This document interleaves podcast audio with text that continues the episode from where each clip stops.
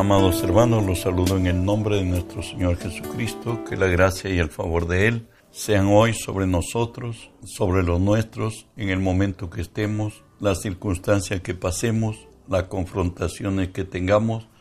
Recuerde que si Dios es por nosotros, nada ni nadie podrá contra nosotros.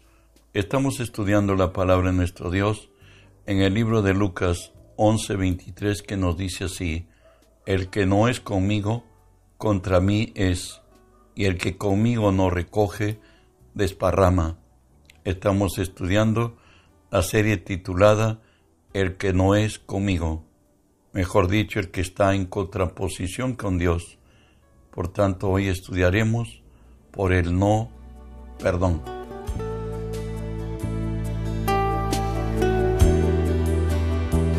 Recuerden que estamos afectados con lo que nosotros deberíamos estar más unidos. De ahí que el Salmo 55, 12 al 14 describe ello y nos dice así, porque no me afrentó un enemigo, lo cual había soportado, ni se alzó contra mí el que me aborrecía, porque me hubiera ocultado de él sino tú, hombre, al parecer íntimo mío, mi guía y mi familiar, que juntos comunicábamos dulcemente los secretos y andábamos en amistad con la casa de Dios. Satanás, nuestro archienemigo, sabe leyes espirituales y no para cumplirlas él, sino para que nosotros infringamos ello. Él va a incitar a nuestra mente por lo razonable y lo lógico a resentirnos, a sentirnos incómodos y hasta dividir los hogares. El hombre es muy sentimental y de ahí que nos dice Jesús en Mateo 12, 25, sabiendo Jesús los pensamientos de ellos, les dijo, todo reino dividido contra sí mismo es asolado y toda ciudad o casa dividida contra sí mismo no permanecerá. El dicho de Satanás es divide y vencerás. Mas Dios nos dice que si somos unos, somos indestructibles. De ahí que nos exhorta el Señor y nos dice así en Hebreos 4, 26 y 27, por cierto, cuando nuestros sentimientos son afectados, dice, airaos, pero no pequéis, no se ponga el sol sobre vuestro enojo, ni deis lugar al diablo. La exhortación divina de convivencia lo encontramos en Santiago 5 del 9 al 11 que nos dice así, hermanos, no os quejéis unos contra otros para que no seáis condenados. He aquí, el juez está delante de la puerta. Hermanos míos, Tomad como ejemplo de aflicción y de paciencia a los profetas que hablaron en el nombre del Señor. He aquí tenemos por bienaventurados a los que sufren. ¿Habéis oído de la paciencia de Job? ¿Habéis visto el fin del Señor? Que el Señor es muy misericordioso y compasivo. El Señor nos exhorta a no que no nos quejemos los unos con los otros. Es más todavía, en Santiago 4, 11 y 12 nos dice, hermanos, no murmuréis los unos de los otros. El que murmura del hermano y juzga a su hermano, murmura de la ley y juzga a la ley. Pero si tú juzgas a la ley, no eres hacedor de la ley, sino juez. Uno es el dador de la ley que puede salvar y perder. Pero tú, ¿quién eres que juzgas a otro? En Romanos 14, verso 4 también Pablo habla por el Espíritu esto. ¿Tú quién eres? Que juzgas al criado ajeno. Para su propio Señor, esté en pie o cae, pero estará firme, porque poderoso es el Señor para hacerle estar firme. Entre otras le dice, ¿sabe qué? todo está en las manos de Dios. Que esté firme y si al fin cae, Él lo levantará y lo hará estar firme. Y de ahí la exhortación es no juzgar a los demás. Gálatas 6 nos dice así, hermanos, si alguno fuere sorprendido en alguna falta, vosotros que sois espirituales, restaurarles con espíritu de mansedumbre, considerándote a ti mismo. No sea que tú también seas tentado. Sobrellevad los unos la carga de los otros y cumplid así la ley de Cristo, porque el que se cree ser algo, no siendo nada, a sí mismo se engaña. Así que cada uno someta a prueba su propia obra y entonces tendrá motivo de gloriarse solo respecto de sí mismo y no en otro, porque cada uno llevará su propia carga. Cada uno llevará su propia carga. El Dios eterno, el que nos formó y nos hizo, Él sabe que el corazón del hombre es engañoso y perverso.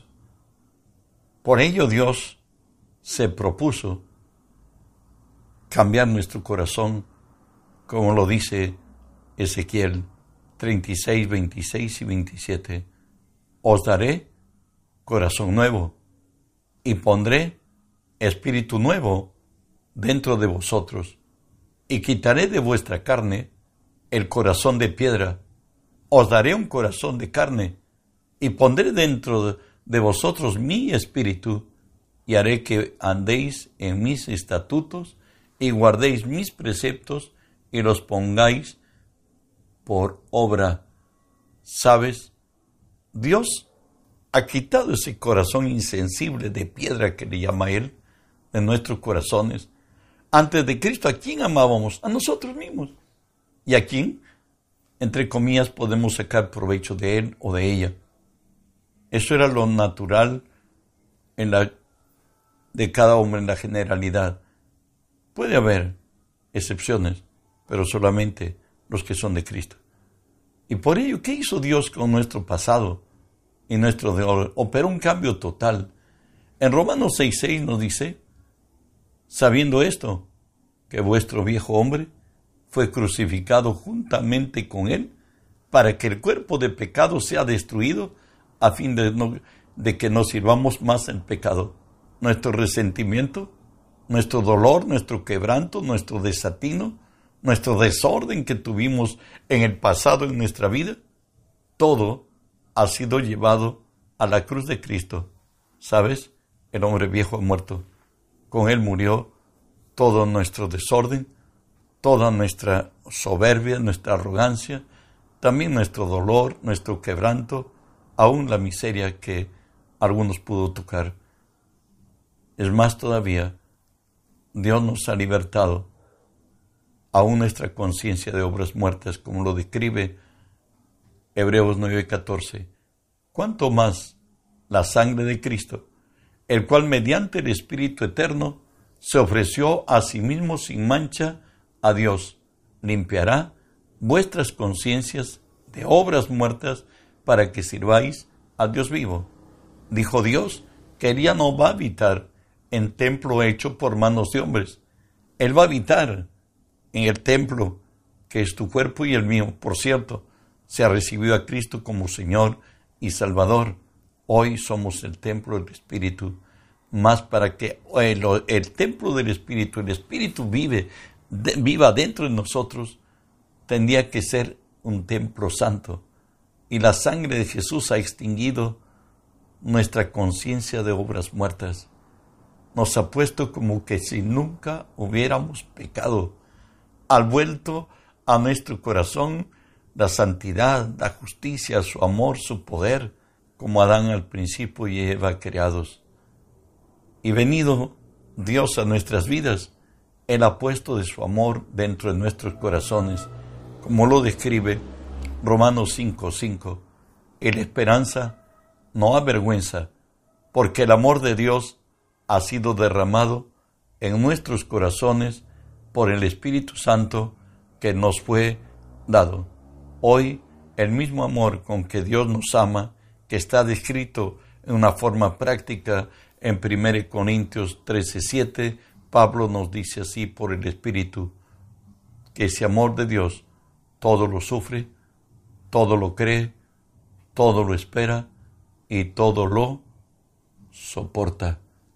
El amor de Dios vive en nosotros. ¿Y sabes quién es el amor de Dios? Es Cristo mismo en nosotros.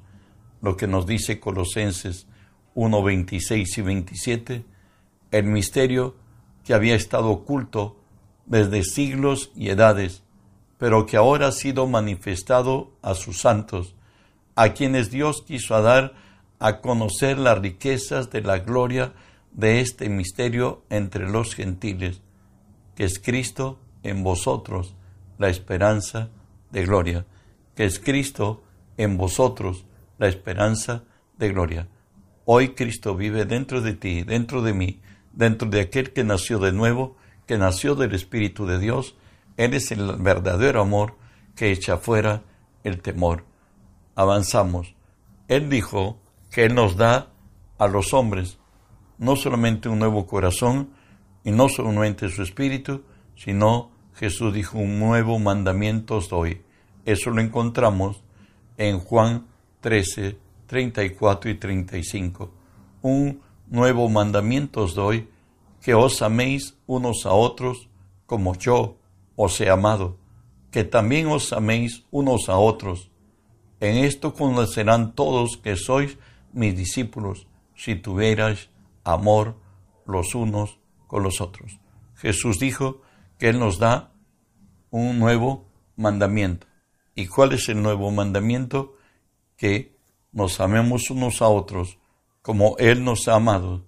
Recuerde que nosotros fuimos los que infringimos en Adán a lo prescrito por Dios, pero sin embargo, Él vino a buscar al hombre, no el hombre fue a reconciliar a Dios, sino Dios mismo vino a buscar al hombre.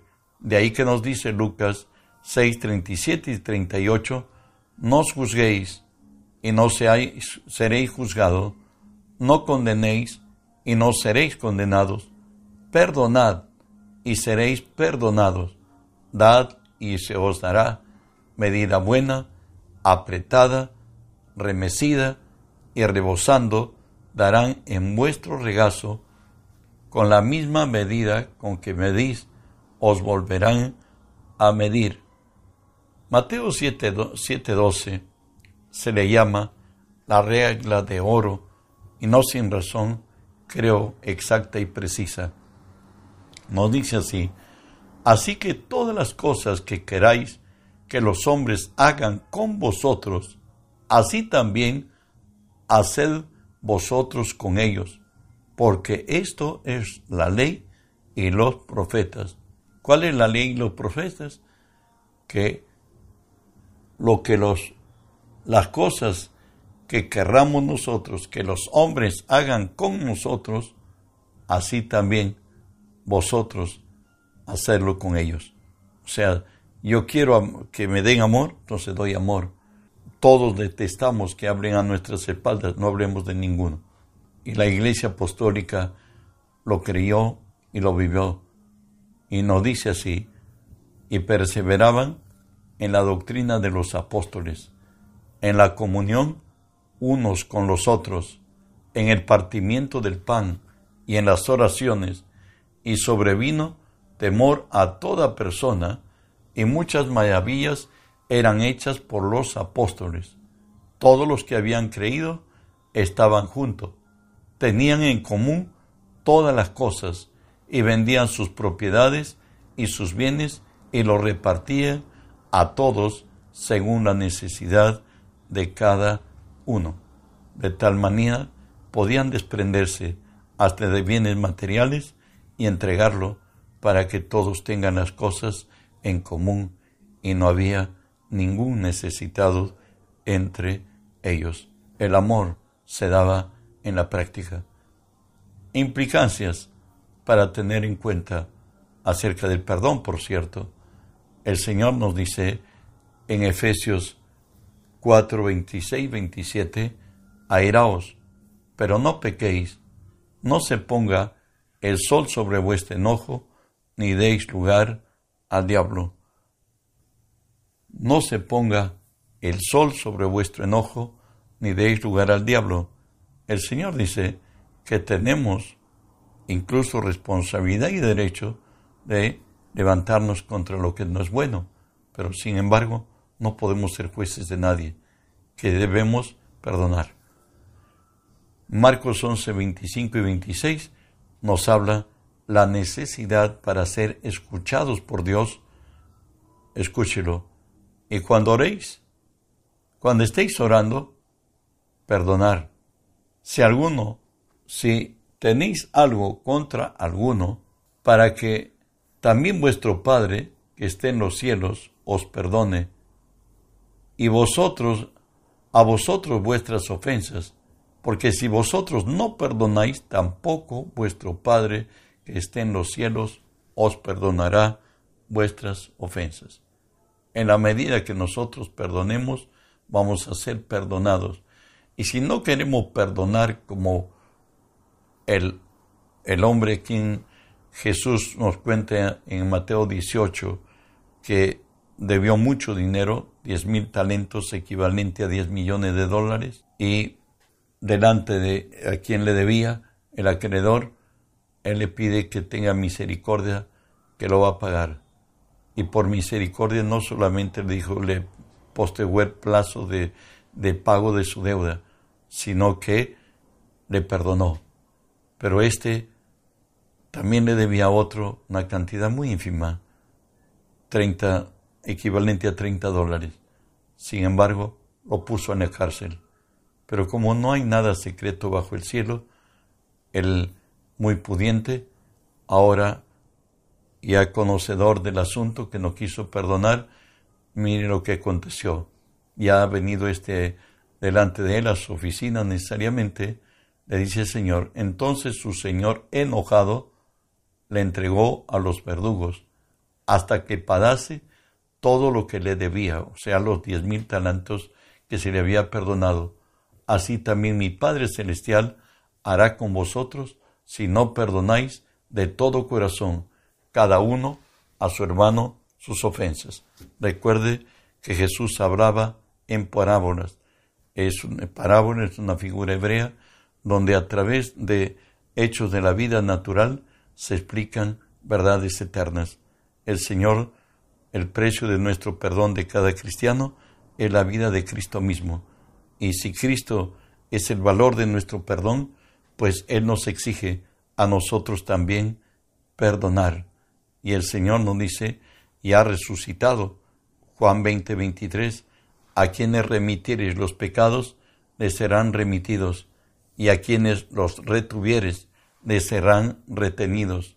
Cuando uno, en cierto el hombre tiene como intangible su voluntad, decide no perdonar, pues tarde o temprano, lo que hoy él considera que no debe perdonar se reproducirá en la vida del mismo y el dolor será más tarde para él mismo.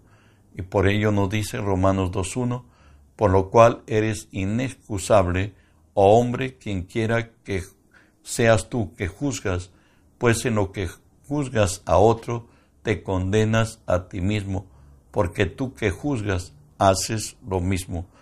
El castigo de no perdonar es que tarde o temprano hagamos lo mismo que hoy condenamos, sea parte de nuestra vida, de nuestro dolor y nuestra vergüenza. Por ello nos dice el salmista en el Salmo 109, 17, amó la maldición ésta le sobrevino, y no quiso la bendición, y ella se alejó de ella, de él. Por cierto, el no perdonar es terrible. Tarde o temprano, lo que hoy condenamos se nos revierte. Por eso somos exhortados por el Señor. Colosenses 3 del 13 al 15 nos dice, soportándoos los unos a los otros, perdonándoos los unos a los otros. Si alguno tuviere queja contra alguno, de la manera que Cristo nos perdonó, así también hacerlo, y sobre todas estas cosas, vestidos de amor, que es el vínculo perfecto, y la paz de Dios gobierne vuestros corazones, al cual asimismo fuisteis llamados en un solo cuerpo, y sed agradecidos. El Señor nos exhorta que debemos perdonar y nos añade algo más en Romanos 12, 18 al 21, en la convivencia con los demás. Si es posible, en cuanto dependa de vosotros, estad en paz con todos los hombres. No os venguéis vosotros mismos, amados míos, sino dejad el lugar a la ira de Dios, porque escrito está, mía la venganza, yo pagaré, dice el Señor. Así que, si tu enemigo tuviere hambre, dale de comer, y si tuviere sed, dale de beber. Haciendo esto, ascuas de fuego amontonarás sobre su cabeza, no seas vencido por lo malo, sino vence con el bien el mal. No nos tomemos justicia por nosotros mismos. Dejemos que esto lo haga el Señor. Él dice que si nuestro enemigo nos pide de comer, que le demos de comer. Si nos pide de beber, le demos de beber. Si otros favores, que sean justos hacerlos, que lo hagamos. Haciendo esto, estamos amontonando ascuas de fuego sobre su cabeza, preparando el juicio que Dios traerá. Y haciendo el bien, nosotros creamos el ambiente que Dios nos haga justicia y veremos su gloria y contaremos sus maravillas. El Señor está por nosotros y nadie podrá contra nosotros. Él mismo desde la cruz dijo, Padre, perdónales porque no saben lo que hacen. Ese, ese perdón que Él hizo ha dado por gracia la apertura a nuestra redención. Si Él no lo hacía, pedía juicio, ya nadie sería salvo. Pero por gracia de Dios y el perdón de Cristo, somos salvados. Imitemos a Cristo, perdonemos a nuestros ofensores, estén vivos o hayan muerto, porque el dolor está en nuestro corazón, por ello debemos perdonar. El Señor está con nosotros. No olvide de reenviar el mensaje, que otros conozcan acerca del Señor y enmienden sus caminos como los nuestros. Que Dios añada bendición. Reenviemos el mensaje.